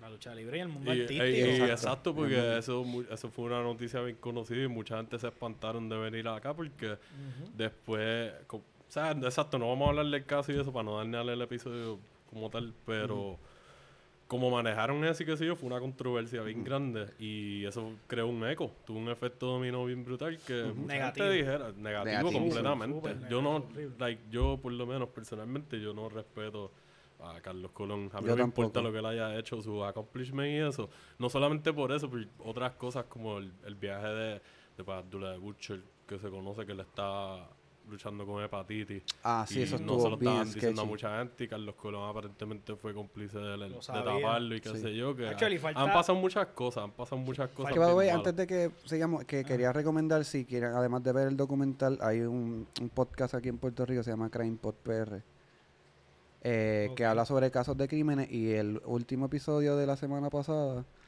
habla sobre la muerte de Bruce Brody. Ah, Y está, está muy bueno, de verdad se lo recomiendo, así, shout out al de Crime Pod PR. Ah, pues sí, lo, lo busco para tener esa... Porque, y no sé si van, lo que voy a mencionar con, ¿verdad? Con toda la seguridad del mundo, porque esta, esta insight lo tengo, de uno que fue mi maestro de, de educación física de niño, que Sabio Vega también está envuelto en esto. Supuestamente Sabio Vega fue el que saca el puñal de la escena del crimen. Porque todo, sí, para hablarte que la complicidad era entre todos, Bruce Ujú. Brody y los luchadores americanos, que esta es la parte fea. Y, y, y es- se puede ver hasta algo como político y todo, como que siempre ha estado la cosa de que los, los yankees son los malos, Ujú. eh, los gringos son un hijo de puta, vienen a quitarnos nuestras cosas. So, aquí en Puerto Rico, esta gente, estos luchadores puertorriqueños, le dejan un mal sabor a los luchadores americanos, Claro. eh, a los gringos matando a uno, literalmente porque eso es lo que pasó, fue un asesinato donde se mapuchó el caso, todo Y lo se... taparon. Ah, O sea, como que todo sí, todo fue un, un corrupción ahí de que- cabrón, sí. ese, a, ese a- es- a pura. No hay otra cosas forma de que verlo. uno sí. ve en series y uno le da vergüenza como puertorriqueño. Tú ves esto en Claro. una película o en una serie y tú dices, diablo, pero esto, esto pasó tan, exageradamente. No, esto pasó, Sí, pasó. Ya pasó así. y nosotros somos Era parte del país en donde pasó. Exacto, mafia, cabrón, exacto. mafia. Mafia. Era una mafia bien Bueno, cabrón. está cabrón porque like, nosotros crecimos viendo a esta gente y pensar que estas cosas estaban pasando behind the scenes. Que bien volviendo a, a super random a, a la película, pues la película te enseña mucho también de, de cómo es el booking y eso. Ajá. Y saber que en ese caso está el problema del booking. Y también tengo entendido, creo que esto lo toca en ese episodio, el viaje de, de que maybe habían cambios de management, aparte de Bruce Brody, estar entrando en una posición de booking, pero creo que otra gente iba a invertir Puede- en la compañía o a comprarla, algo así. Que la querían comprar a Carlos Ah. Colón, un viaje así. Porque los O sea, es dueños bien po- eran- hay sí, mucha sí. política, ¿Puedes así lo que para que la gente que no El sepa el booking booking, lo que es el booking? básicamente cuando se setea cómo van a correr las riñas, ¿verdad? Y la- las peleas. Ujú. ¿Quién va a Exacto. estar over en esta pelea? ¿Quién va a poner como el cangri? ¿Quién va a hacer la chara? ¿A quién lo van a tratar mal? Que este rudo va... Como el guion, es como, como un un guion, guion. exacto, pero no está ni escrito, es más Exacto. verbal. Exacto. Por eso cuando ahorita tú estabas mencionando, yo no sé qué fue lo que dijiste, que me hizo recordar algo que me dijo una muchacha una vez, que para nosotros, o sea, la lucha libre es la novela de los hombres. Ujú. Se puede Yo siempre vacilo, yo siempre vacilo que, que la lucha libre es redneck anime, que mucha gente le dice así, Ah, redneck pues, anime. Porque el anime pues está bien, o es animación y qué sé yo, pero es lo mismo, es predeterminado. Ajá. Nadie se está matando de verdad. Pero ahora es lindo porque ahora, o sea, eh, este, los, ahora es la novela de todo el mundo, porque lo ven niños, adultos, este, adultos, mujeres, más inclusivos. mujeres, la, la- el- o sea, eso te puedo decir que Ah. a mí no me gusta WWE ya mucho, nada más que NXT, pero el poder que tienen ahora las mujeres están haciendo main events Sí, y están sí. haciendo muy buenos y buenas events. luchas también porque las Sí. están entrenando, se están ocupando de que... Porque antes también... Las y- veían como objeto sexual. la objetivaban un montón. Y eso en verdad pasa en todas, o sea, digo, no objetivarla, pero, por ejemplo, yo antes pensaba, ah, los mejores chefs del mundo son hombres. Ese era mi pensamiento. Pensando en que esta cosa de los roles, como que, sé que siempre han puesto a la nena a jugar con la cocinita. Y yo decía que eso era estúpido porque los mejores chefs del mundo eran hombres. Pero crecí y entendí que no es, no es que el hombre sea, me- o sea, no- es porque es una industria machista. Como muchas, en muchas. Y como la lucha libre, o sea, la lucha libre de las mujeres era para así, acompañar al ring y ya, pero nunca Exacto. te trepes en un ring a, la- a luchar. O sea, no te queremos ver robando el spotlight a un hombre como que... Y ahora eso Por ha eso era el viaje de lo, lo que le dicen las ballets, las que eran las escoltas de los luchadores, que también tenían su propio personaje y lo que hacían era como que añadirle al personaje del luchador. Y las que sobresalían y eventualmente se convertían en estrellas independientes era Exacto. porque tenían la habilidad de luchar, eran carismáticas y, y está cabrón porque ahora la, la, la película es sobre lucha independiente. Ujú. Pues el tipo está pagado, está viviendo en el circuito independiente y es bastante Exacto. local.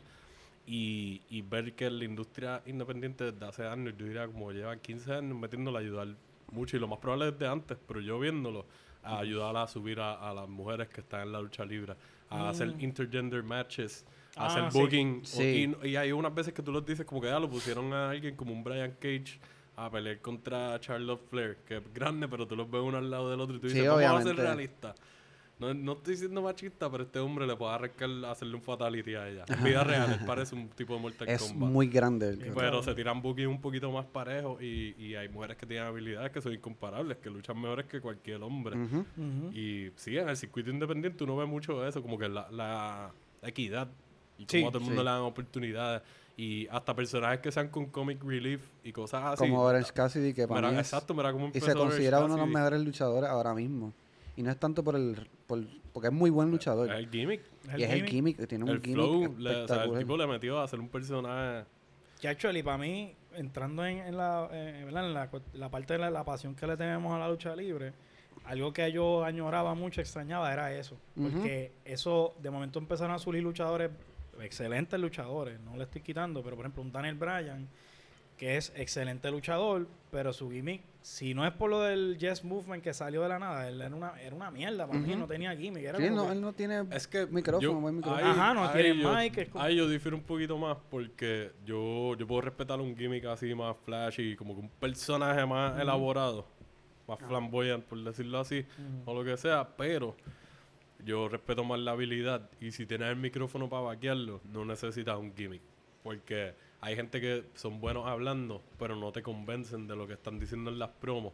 Y por eso hay mucha gente que tiene un turn off con la lucha libre, porque ven estas promos y se siente, yo te voy a partir la cara Bien, y bien, cuando bien. estemos en la cancha de Palmasola, te voy a rajar. Y es como que, loco, like, trata de ser un poquito más natural y más fluido. Sí, eso y es hay lo que gente pasa que manejan de bien eso. Y maybe su gimmick es como que, ah, pues este tipo es un tipo que le gusta pelear y buscar bulla y él le gusta demostrar que él es el más malo aquí. No tiene que ser un, un- no se tiene que vestir de pirata o de... Y yo sé que tú no estás diciendo que obligado ese sea, eh, como que hay extremos. No tiene que ser ese extremo de un gimmick bien, Sí, bien sí, fue que- payaso, whatever. Fue que de momento hubo este, por ejemplo, cuando se empieza a pegar este Ring of Honor, New Japan, empieza a sonar más este esta, esta opción diferentes a WWE, todos estos luchadores se enfocaban en luchas cabronas que a mí me encantan, by the way. Pero la parte de Flashy, los tops como que estaban perdiéndolo. Como que eso no era, por ejemplo, en New Japan, con, con la siendo una compañía tan grande, por ejemplo, los micrófonos tienen cables, son cosas estéticas. Y, y entonces no, no, esa parte de la, de la riña del, del gimmick específicamente como que no es tan importante, es más, vamos a la lucha, o sea, y como que vela, por ejemplo, cuando hablan de Orange Cassidy, pues esa cosa de entretenimiento, mezclar lo que hay, luchas cabrón, pero dame algo in between, como que cuando entraste o, eh, por ejemplo, CM Punk fue así, CM Punk para mí es uno de los mejores luchadores, pero su persona estaba muy cabrón cuando terminan desarrollándolo hasta el tope que llegó. Sí. Pero Ok. vi- el- ahí es un tipo que para mí vaqueaba el micrófono, tenía la habilidad. Que es un Maybe no es el luchador más flashy, pero un buen luchador. Se, Exacto. se movía bien en el ring y tenía muchas habilidades que se complementaban con otros luchadores. o ahí tú tienes muchas posibilidades de peleas diferentes. Que eso es una de las flojeras de esta compañía ahora, de la WWE. Es que repiten tanto las peleas. Bien El booking es malísimo. El booking es malísimo No, y la gente se cansa. Tiene un problema serio con Tienes el un- unas divisiones que te ponen campeones a, a volver a pelear con la misma gente. Y es como que, verá, si, si tú tienes un campeón en boxeo y él le gana a este tipo, maybe tuvieron una pelea bien cercana y hay una revancha, se entiende. Pero si le gana la revancha, no venga a decirme que rápido va a pelear con él de nuevo. Ya le ganó dos veces corrida. Exacto. ¿Cómo tú me vas a decir que van a pelear cuatro veces más en un mes? Pero es que yo, yo hace tiempo yo vengo quejando con, y yo hablo de esto con- mucho con otro pana, de eso mismo, los problemas del booking, de que ya no saben qué más inventarse, de que la cagan, de que decepcionan, pero es como lo estamos hablando ahorita del guilty pleasure, no me acuerdo por qué, no era de lucha libre, era otra cosa. Sí, Ajá. con la película de... De Ready to Rumble. Ready to Rumble. Exacto. Ah, de Ready to Rumble, pero antes también, antes de que empezáramos a hablar, fue- hubo otra cosa, pero no me acuerdo Ah, qué fue. sí, todavía tampoco me acuerdo. Yo me acuerdo qué carajo era. El punto es que, mano, es, es eso mismo, es algo que nos gusta tanto que siempre vamos a apoyarlo y no va a haber break de desconectarnos. Sí, yo me desconecté, o sea, cuando yo dejé de... Cuando yo me retiré de la lucha libre. Después de cuánto fue una semana. Eh, fue como una semana y media. Estás en el Salón de la Fama. Eh, sí, bueno, de, de Trujillo Alto, del Vikingo Power Gym, hay una foto mía al lado de la foto de, del Vikingo luchando con un oso. Esto usted no está sí, yo me lo creí. Yo, vamos para allá, vamos para allá a buscar esa Yo me lo creí. Yo dije, a lo mejor sí está retratado en los ex Pero el que me dio, el que me dio clases de lucha era discípulo de Ricky Bandera. ¿Sí? ¿Cómo Como se que era, se llamaba Charlie. O sea que él cogió clases con Ricky Bandera. Oh, wow. Este, ¿cuál era el punto de esto? Se me olvidó. Se te fue el hilo. Se me fue el No, hilo. que como que te desconectaste. Ah, que me de- después de que retiraste. que te porque retiraste. cuando, Retiro. cuando- después de mi retiro, este Suena cabrón, ¿verdad? Por eso mismo se le fue el hilo. Fue tan impresionante. estaba pensando en mis años de gloria. de- Sí, sí. Este, pues yo me desconecté de la lucha libre porque no me, además de que estaba diciéndole a ustedes que una de las razones que determinó yo quitarme de, de la lucha libre fue ver The Wrestler. Mm, Porque para mí fue, ah, es un acuerdo bad trip. Yo, yo no quiero terminar así.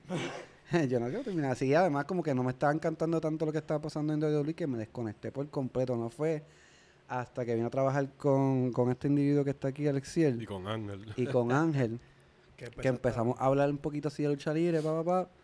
Y yo tenía un pana, este, Isael Shoutout, este, que hablábamos de vez en cuando en la uni de lucha libre, pero yo no veía lucha libre. Ya yo no la veía.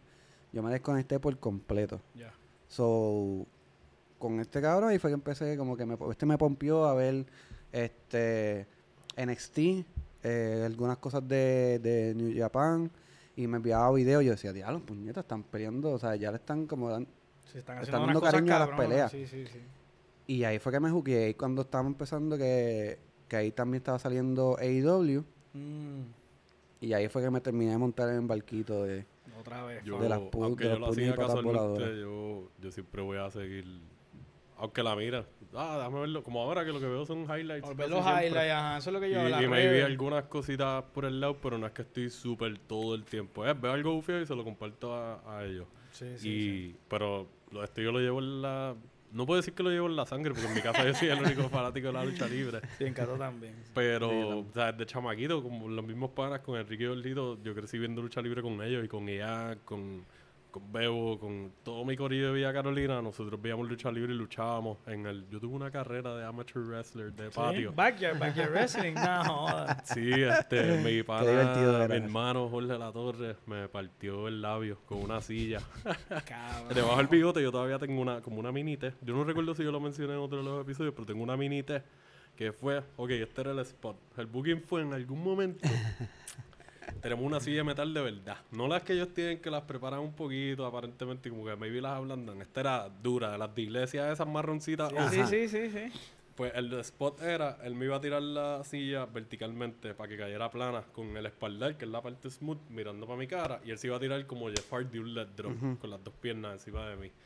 Pues el estúpido de la Torre, en ese momento, eh, cogió la silla al revés, con las patas mirando para mi cara, y en vez de tirarla verticalmente, la tiró como, un- como diagonal. So, cogió viaje para mi cara y me, me da en la boca, en el labio, con una de las patas. Y yo hago el whiplash, como tuviste con la Spinebuster. ¡Pap! Y cuando vuelvo, caigo en la pata de nuevo y ya él está haciendo el leg drop. con la Ah, silla, vuelve y me da. Y así mismo automáticamente esto, me gustaría conseguir estos videos. Pero ¿Esto está grabado, video? está grabado. ¿Sí? Nuestro Ah. panel Eliezer lo está grabando y él era el announcer. y pues salgo yo como que, para, para, parándome y caminando directamente a un espejo que había en la casa de la abuela de él y mirándome el labio ahí hinchado, sangrando. Y nosotros, sí, nosotros un par de veces somos unos anormales de que Enrique y yo hemos hablado de esto un montón de veces, de que lo más probable, algunos de nuestros achaques de la espalda, el cuello, las rodillas y eso es porque Enrique se llamaba Kryptonite y él tenía el Kryptonite Lock, era su, su, su finisher, era una llave de rendición. Y era como una Texas Cloverleaf, una llave de las piernas, pero invertida. Eso te hacía presión en las piernas y en la espalda. Y nosotros cuando nos hacíamos las llaves a veces, como una Boston Crab o una Ajá. Lion Tamer o algo, nos hacemos las llaves casi siempre un poquito de verdad para te- tapiarle, hacerle el show. y, y pues era sí, bien mano, verdad, un par de ¿Tú, veces tú- nos jodimos. ¿Tú le metiste a jugar lucha libre con los Mm, palos? Así tan... Éramos unos locos, Como que verdad. nos quedábamos, pero más niños, nos quedábamos en una casa o estábamos por ahí en un patio o algo, pues sí, pero así tan... No, tan en serio, como Nosotros- era ahorita, lo de mentira Yo- no tan mentira. Exacto. Nosotros nos tirábamos caminando a la Kikwet de la Roberto Clemente, porque vivíamos por ahí. Ajá. A- nos tirábamos a pie a comprar bandejas de aluminio y cosas así para darnos. Hubo una vez que grabamos una pelea que después estábamos todos sudados y como que nos ardía, era porque la- esas bandejas se doblan y se forman pullitas. Ajá, y te estábamos todos guayados por, en la cara, en los brazos, ahí de que... ¡ah!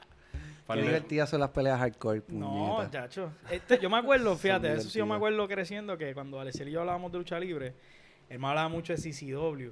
¿Se acuerdan de Yo CCW? tengo un par de DVDs Ajá. por ahí todavía. de- ellos salen en la película. Ellos salen, hay unos Ellos- hay que posters hacer la pelea hardcore con el Necro Butcher. Que Ajá. ese Ah. corte, como ellos te. Esa escena a mí me encantó. Eso es uno de los highlights para mí Bien de la película. real, o Porque sea- te disecan la, la escena de que tú ves el aftermath o el final de la pelea y te llevan backstage y poco a poco te Bello. enseñas cómo van pasando los spots. Sí, es de las mejores- Y lo enseñan como si fuera un highlight de los que nosotros vemos, pero más cerca y todo quedó tan bien que, que me encantó, de verdad. De Y verdad era- que eso sí. fue en CCW. En CCW. Un evento de ellos.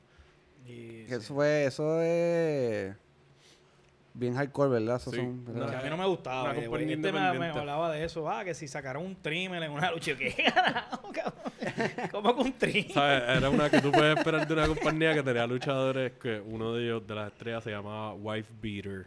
Qué horrible. y ese era uno de los que a él le pegaron el trimmer una vez en el pecho, él se lo pegó a otro en la espalda, como que a su rival. Este, Eso sí, esa, esa, esa gente se tiraba en los deathmatch como los de Japón con planchas de cristal de vidrio de verdad y alambres de púa. Y la- la- Mondo, cabrón, le hizo una llave a un tipo. El finisher de él era como el de Kenny Omega. Lo hizo desde un trailer de esto parqueo a una, un stack de como dos o cuatro mesas con tubos de los fluorescentes de las oficinas Ah, de luces. Y abajo, un- a, a la brea. Abajo no había más ni nada, a la brea. Que el que se le ocurrió la idea, porque esto es un arte también, como el, el arte de las peleas hardcore. Obviamente la lucha libre se trata de hacer que las cosas se vean súper reales o lo más real posible con el mínimo daño, porque tu trabajo como luchador es cuidar de tu compañero. O sea, por eso se entrena, por eso se practica las luchas, se, se las, se las llaman para que... Porque hay mucho espacio para fracturas y muerte, porque ha pasado. sí, bien brutal. Este, pero las peleas hardcore, así como, como puedes hacer más grande un golpe que maybe, o sea, a ti te han explotado un, un foco, maybe, bueno, no sé, tal vez yo fui el único normal que le explotaron un foco de esos en... Yo, a mí nunca me lo han explotado, pero a, a- al panita Alexander, que le escucha el podcast también, que es la que hay. Ajá. Él, nosotros nos encontramos unos una vez, que para colmo, super al garete, lo encontramos en un zafa con un dumpster. Y eso es gloria. Eh, al lado de- ajá, nos llevamos, nos, llevamos con- nos llevamos tres. Nos llevamos tres, había un Nice. montón y nos fuimos de nuevo para Río Grande. Y pues estábamos viendo a quién se lo íbamos a explotar. Y él dijo, pues dale, me lo explotan a mí. Y con la camisa, le explotamos dos. Con la camisa en la espalda. Cuando se levantó la camisa, los- el cristal así ya en polvito había pasado y le había cortado la espalda. Tenía los dos tubos Corta. marcaditos. Y. So, y, imagínate tú hacerle una mesa, un stack de esas cosas y, y tirarte explo- por ahí. cuando se explota, no sé si han visto una luz de esas explotando, una bombilla de esas explota y hace un ruido bien cabrón y sale polvito porque eso tiene Sí, un te puede caer en los ojos, lo puedes respirar, es como que mucha era. Es un desastre, Pero pero... no se querían, gacho. No, nosotros es- en verdad éramos unos loquitos. Sí, teníamos Ah, problemas. O sea, yo cre- crecimos por- con yacas y teníamos pues cosas por ahí para divertirnos. Es que por eso yo no chichaba. Evidentemente, Claro, evidentemente. como que la bomba. estaban en otra... Ese era mi tipo de adrenalina, ¿entiendes? y coger cantazo y salir cortado. y- Exacto. Qué cojones. So, pero el que usted, like, yo por lo menos, para mí está bastante claro. A mí me encanta la, la película. Yo la Está llevo conmigo. buenísima. O sea, y ahora que la vi por segunda vez, me gustó más todavía. Me gustó más todavía. Sí, a mí... eh, Yo no pienso que la vi por una segunda vez porque realmente, como les había comentado, yo cuando la vi, lo que vi fue un poquito. Ujú. Estaba en... Esto fue mi cuarto año. Este, se la había visto por encima y como había tanta crítica de que era una película que jodía el ambiente de la lucha libre, pues a mí ni me llamó la atención. O sea, era como que, "Ah, yo no la voy a terminar de ver, como que, ¿verdad? Pues no. Este, pero ahora pues adultos, con más juicio y como que viendo esa parte, como dice, la parte bonita de la película, eh, la parte humana, todas esas Ujú. cosas de, de los luchadores, pues sí, como que aprendí a apreciarla y, y me gustó, no, no, no extrañé nada y de hecho por eso cuando el me dijo para venir para acá a hablar, a hablar sobre ella, rápido, me hizo mucha referencia al documental de Vice. Sí, rápido tú me dijiste, podemos hablar si Claro. esto es un Sí. turno le yo, que obligado, vamos allá. Sí, que quiero hacer una mención honorífica a Vice, que tiene no solamente este documental, tiene varios proyectos que hablan de lucha libre. Sí, porque es una. Este- Dark Side of the Ring es una serie completa. Ellos tocan el, el caso de, de Chris De Benoit Chris también. Diablo, El sí. de, Eso, ese ah, otro creo que hay un episodio del Montreal Screwjob también. Tiene de, uno de de- de. Hard. Tiene uno de Mula que parece que era una Sí. cabrona. Sí, según Era él, una sí. mierda de persona. De los Bonerics. Este, El de los Bonerics, sí. Pero además de eso, ellos hicieron un reportaje que no es como un programa, pero es como de estos seis. Un, probablemente, ¿sabes? ¿Te acuerdas los shows de Vice que ellos tenían? Tocaban varios temas. Ah, es sí, un episodio. sí, del, del canal. Pues ellos tocan uno que es sobre la lucha libre más peligrosa del mundo, que era en Estados Unidos, en el sur de Estados Unidos, que era bien hardcore. Era bien hardcore. De hecho, Mm, como sí. que había un tipo que se petó una pendeja y que de verdad es bien fuerte ese tipo de lucha. Es como la que estábamos hablando. Como CCW. Es bien, Sí, esos, bien, esos locos bien todos luchaban en sitios así que sangre, sangre, Exacto. sangre, Y sangre. también hay un reportaje bien curioso sobre, eh, creo que es en África, no quiero hablar del culo, pero creo que es en África que hay una lucha libre que mezclan con vudú. Con vudú. Con vudú. Y está bien ¿Qué es eso, loco. Sí, pero como va con esta pendeja, porque la lucha libre es premeditada y son personajes, pues, además de luchar, los luchadores se tiran conjuros.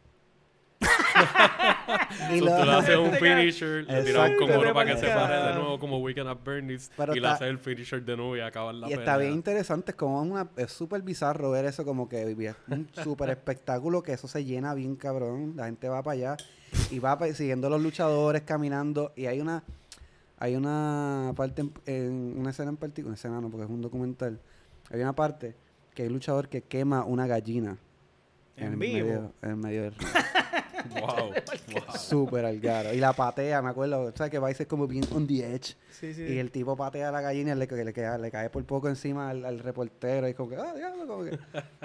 Está bien loco, de verdad se lo recomiendo. No es sé live action de. Mortal Kombat, cabrón. Pero de verdad se escucha bien loco, pero se la recomiendo. Se la Lo voy a buscar porque, pues, Está bueno. Hay- aquí hay un par de material aquí para que la gente vea documentales. Sí, aparte de la película. sí, sí, sí. Fíjate, podemos hablar de, de lo de Benoit. Sí, este, que eso es otro caso que está. que a mí me tocó un montón. La fibra. Yo lloré como un, como, un salvaje.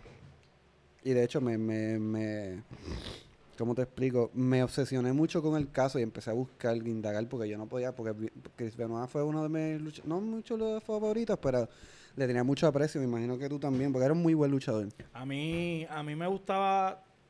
Mira, algo que a mí me gustó mucho de él era que de momento fue algo diferente en este mundo dominado por. Y de hecho, eso se habla en el documental, como que las figuras grandes, corpulentas, eh, mamitos. Y de momento viene este tipo bajito, bracitos cortos. Y un Tosco, sí, feo. Súper técnico. cojones, me llamo. mellado, súper técnico, que, que fue como que. Ya, en verdad, este tipo se, se nota que la pasión está pendeja, Sí, ¿verdad? Él vivía para, o sea, él, Bien cabrón. él estaba obsesionado con la lucha libre, él fue Yo creo que entrenado él por salió los, del dungeon de los Heart. de los Heart, Heart, Heart Foundation. Este, y fue un caso bien loco, mano, porque por, por no contar mucho spoiler, como que, pero esto obviamente la gente lo va a saber o, o han, o han escuchado esto y lo van a saber desde el principio. Él eh, se había pensado que alguien había entrado a la casa y Ah, los sí, había matado de que alguien Sí, había metido Pero la, la realidad es que él eh, mató a su hijo, un niño de ocho tenía nueve ocho años. algo así. Ujú. que tenía autismo, yo creo. Eh, mató a, a su esposa y después se ahorcó. Ujú. Es una tragedia bien cabrona, en verdad. O sea, hay un porqué.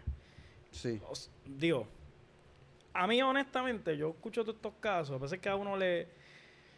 Y es lo que estábamos hablando ahorita, a veces son figuras que te... Son un ejemplo para ti o tú los admiras, tú la- llevas, Full. has visto su carrera. Porque, por ejemplo, si ese mismo caso hablan de, de este pendejo de Canóvana, por decir que nadie lo conoce, un nobody, ¿Quién, Alexis? a ti... Ah, no. Ay, Dios mío, no, no. Bueno, Ay, no. no voy a decir nada. No, no, Alexis, no, otro ataque, no merezco. No, no, otro, otro pendejo. Puede ser que No, salga un documental de Puerto Rico ya mismo sobre esto. no. Ay, cabrón. Ajá. Este, bueno, antes Te que siga, vamos a ser las víctimas nosotros, Alex, el pasado. No. Se arranca ahora o...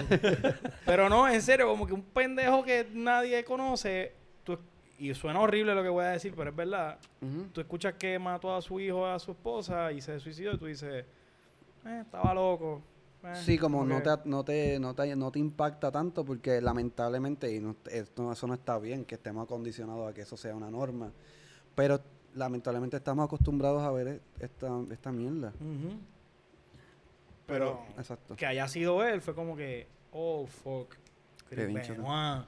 Yo lo veía desde chiquito. Papo, que Este obligado. WCW, ECW. Que de hecho, él, él WWE. luchó en New Year's Revolution, yo lo vi en el Elimination Sí. Chamber y, y yo fui Ah. dos, dos o tres días antes a The Wrestling, eh, eh, The Wrestling Shop era, la tienda La esta de tienda que lucha libre. diciendo. Este, y él fue para allá y él me firmó un autógrafo. De verdad. Sí. Y yo tenía enmarcadito con la taquilla. Y yo cuando me enteré, yo me encojoné. Yo cogí el- ¡ay! Y rompí el cuadro por carajo. y me- me- ahora me arrepiento. En verdad, un poquito bizarro tener la foto pero de sí, un porque es asesino. como lo que está diciendo Linda, que like, uno ve a alguien que uno, pues, tú lo admiras y es como un ejemplo para mucha gente y de momento que te, te la realidad. Y no es como que, ah, no es por quitarle mérito a una chillería o algo así, decir como que es menos malo, Ujú. pero estamos hablando de un doble asesinato, suicidio a su propia familia y, a- y él, cabrón, y es como que dejó a otro hijo atrás, la familia de, de ellos extendida, toda la gente de la industria que vieron como que dejarlo. Y eso trajo a colación los problemas que tienen los luchadores con la- los concussions. Exacto. Las repercusiones que tienen muchos años de coger cantazos en la nuca, en el cuello, en la cabeza. En la cabeza que antes se daban sillazos de... Ajá. Chris Benoit bien conocido por coger sillazos de los más duros a la cara. Antes había una y a la competencia de esa cabeza y mierda. al hombro. Entre eh. Ken Chanro que decía, ah, que yo voy a coger ese sillazo y no voy a poner la mano. Y... Pero que Charro no era normal porque él venía de so es Exacto. como que, pues, ok, pues entonces ya me vi tu cráneo, está acostumbrado a, a esto y tú estás loco. Exacto. Pero Benoit era como que pues era un workhorse, él era un fajón. Y yo siempre lo vi como que él, él daba el todo, como ustedes estaban diciendo, como que él era un luchador que él estaba bien invertido en, en lo que era Por su esta mierda que pasión. la, la estándar del luchador tienen que ser tipos grandes y que Ujú. sean musculosos, pelos rubios.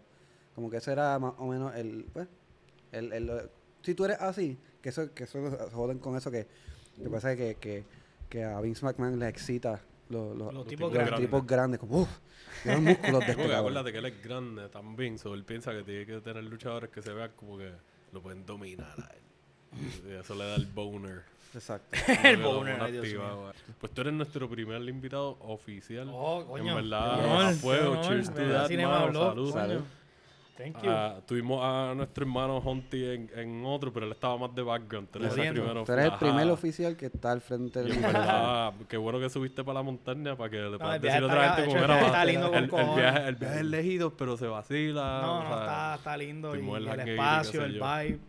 Este, de Sí. hecho, yo, yo venía en la mente pensando también como que nosotros, este sería como que este es el segundo, como quien dice, intento de hacer algo juntos cool de, pa- Sí, mano, de pasión que se lleva a cabo, porque yo me acuerdo que nos reunimos para un corto que tú querías hablar y quiero rescatarlo, no sé cómo tú ustedes Eh, tengo el guion por ahí guardado y, y la hablar Nardo hace poco de eso. Hemos estado hablando de, de maybe tratar de hacer otros proyectos más. En vez de podcast, me como que encantaría Si llegamos o sea, a eso, como que, que- por eso estamos haciendo esto mismo, para Sí. mantener el networking sólido y el Sí, sí, apoyo. sí. Porque estamos aquí para ayudarnos y, y para seguir tratando Sí, de traer sí, sí. cosas buenas. Que yo no conocía a Luisda hasta hoy, que en verdad este, me caes cabrón. Coño, este- mano, mano, Acho, igual. yo estaba sacando cuenta y nos conocemos hace ya como casi 20 años, venga. Hace Sí, mucho. sí. Pues tú empezaste bastante temprano ahí la De liga. sí, niño, ¿verdad? ajá, de Solo niño. maybe pasamos los 20 años ya. Ya, Nardo yo lo conozco hace par de años, pero es parte de la familia ya también. So. sí. Qué bueno que estamos ahí Yes, expandiendo. esto, cool. ¿Y No, cuál- verdad Actualmente vamos a hacer otras colaboraciones. que, pues, ¿Nos puedes hablar un poquito de tu podcast? ¿Cómo se llama? tu- A mí me encanta el nombre de tu podcast.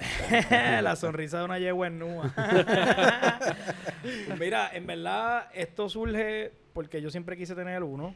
Este, y ahí volvemos a estar los tres, ¿verdad? De, de acuerdo o, parecernos en que queríamos tener un espacio como este, de expresarnos, hablar cosas que nos gustan y obviamente con gente que, que, que tenemos esa conexión. Cuando yo tengo la propuesta, yo no conocía a alguien con esta misma pasión que yo, de querer hablar, de querer tener un programa. Eso era yo solo. Y conozco a este muchacho que hoy día, Ángel Maza, eh, que es el, eh, ¿verdad? mi colega en el programa, que tiene la misma pasión Aunque él ya producía otros programas. Ok. O sea, él, él- es productor de otros programas que se que están en, en Más Puerto Rico, el canal de Más Puerto Rico, lo pueden buscar en YouTube. este, hay uno de películas también, como Cinema Blob, hay otro que es del Eh, género claquetero, urbano. claquetero, ¿verdad? A mí me gusta, yo lo escucho a ustedes. Claquetero, que yo he estado ahí de invitado. Sí, yo he escuchado como dos episodios que tú has estado Que y, y llevo escuchando ya, pal- yo diría desde que tú empezaste con el de ustedes, Con el, con el pues mío. como que conecté con el canal y ese fue el que me llamó la atención aparte de ustedes. Pues ellos, están claqueteros, está Right True, que es de género urbano, y entonces está el de nosotros, que, que la sonrisa de una yegua en nua viene, como te está diciendo, yo quiero hacer algo cool, un poco tocar temas intelectuales interesantes. Ujú.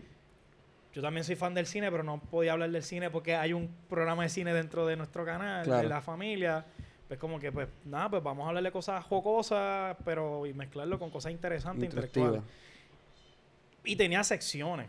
Pero de momento, entre brainstorming, ideas, ideas, Masa me dice, mira, vamos a hacerlo tú y yo, cabrón. Y esto es lo que vamos a hacer. Y entonces nos dejamos llevar por el mejor podcast del mundo, que es The Joe Rogan Experience, que es bastante parecido a lo que estamos haciendo aquí. O sea, hablar, hablar, hablar, hablar, fluir entre confianza. Sí, sí, tener una eh, conversación larga, lo que normal. dure, vacilar, como si estuviésemos un hangueo. Exacto. Y así, así fue. Así fue. Y, y hoy día, pues el programa es eso.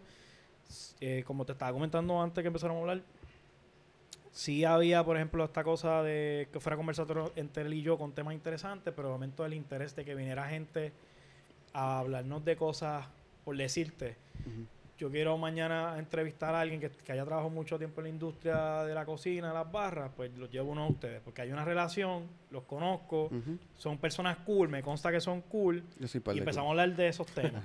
y gay, se pone pendejo a veces, pero sí, sí. No, ah, cool. Está lindo. Pero, pero sí entiendo el vibe. Ese es el, está flow, súper. ese es el flow ahora mismo del programa, como que... eh, y ahí estamos a la orden, la Sorizana Ah, llegó en sí, nube en YouTube. Yes. En verdad, a mí me gusta mucho. Yo, yo se lo dije a Thank you, Arnaldo. Ya, ya, usted lleva como nueve episodios o algo así, ¿verdad? Pues, Ocho. ayer graba, eh, hicimos, eh, bueno, no sé, eh, un, día que sacamos.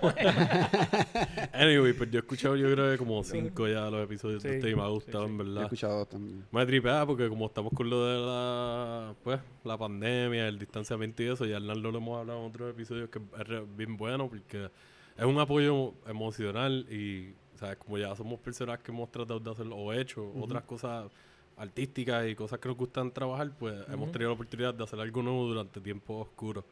Y, y Ah, ha sido ¿verdad? como una esto terapia. también, y Sí, nosotros- sí, sí, esto surge en la pandemia. Nosotros surgimos todos durante este y pues vamos a seguir metiéndole. Nos vamos a invitar de nuevo obligados y eventualmente si allá, alguien ahora más hay que cuadrar, entonces nos ustedes para tiramos allá. otro session allá entonces Sí, y, sí, y- sí, y sí, te sí. vamos a avisar hermano en verdad si te gustó te traemos de nuevo que ya sabes Ah, que, no, bello, que vamos chacho. a pasarla bien. Y este, y este tema de lucha libre que nos gusta con Cono, que probablemente pudiésemos grabar una antología de cuatro horas o, Lo más o probable romper nos tiramos nuestra, nuestra versión de Vice Puerto Rico. Estaría cabrón. Mira, Sí, si sí. están escuchando ya saben, ahí tienen la semillita para... Sí, sí, sí, sí, por favor, eh, nos, contratan a nosotros y nos encargamos de, de indagar acá otras cosas, otros aspectos. Pues podemos ver cómo hacer un resumen de, la, de, la, de las cosas que... De wrestler, obviamente, que es lo Wrestler. que este, de lo que se trata más en el podcast. Y obviamente aprovechamos porque nos- ya habíamos dado hint de que nos gusta la lucha libre. Eso nos Y sacamos eso del estamos sistema. locos por como... Ah, todos los días lucha libre. el día que vamos a hablar de esta cosa. Sí, sí, sí, sí, sí, sí, de Ah, la historia. que por poco se nos olvida que también se cumple aniversario de... Ya, lo, la semana pasada se cumplieron los 15 años de, de la muerte de Di Guerrero. Que, Ah, que ¿verdad? descanse en el paraíso. Uno de los mejores luchadores y de Oh, los más wow, conocidos en la verdad, verdad, historia. fue la una influencia, entiendo, de nosotros también.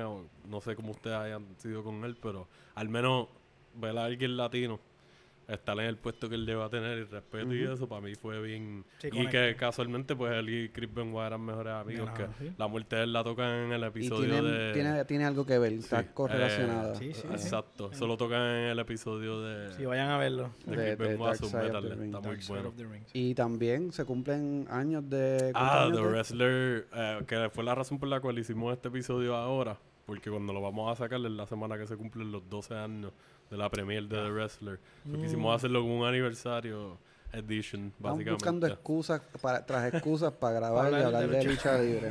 Exacto, estamos raspando el caldero ahí poco a poco para buscar algo. Pero nada, aquí estamos ahí y nos vemos pronto. Yeah. Cinema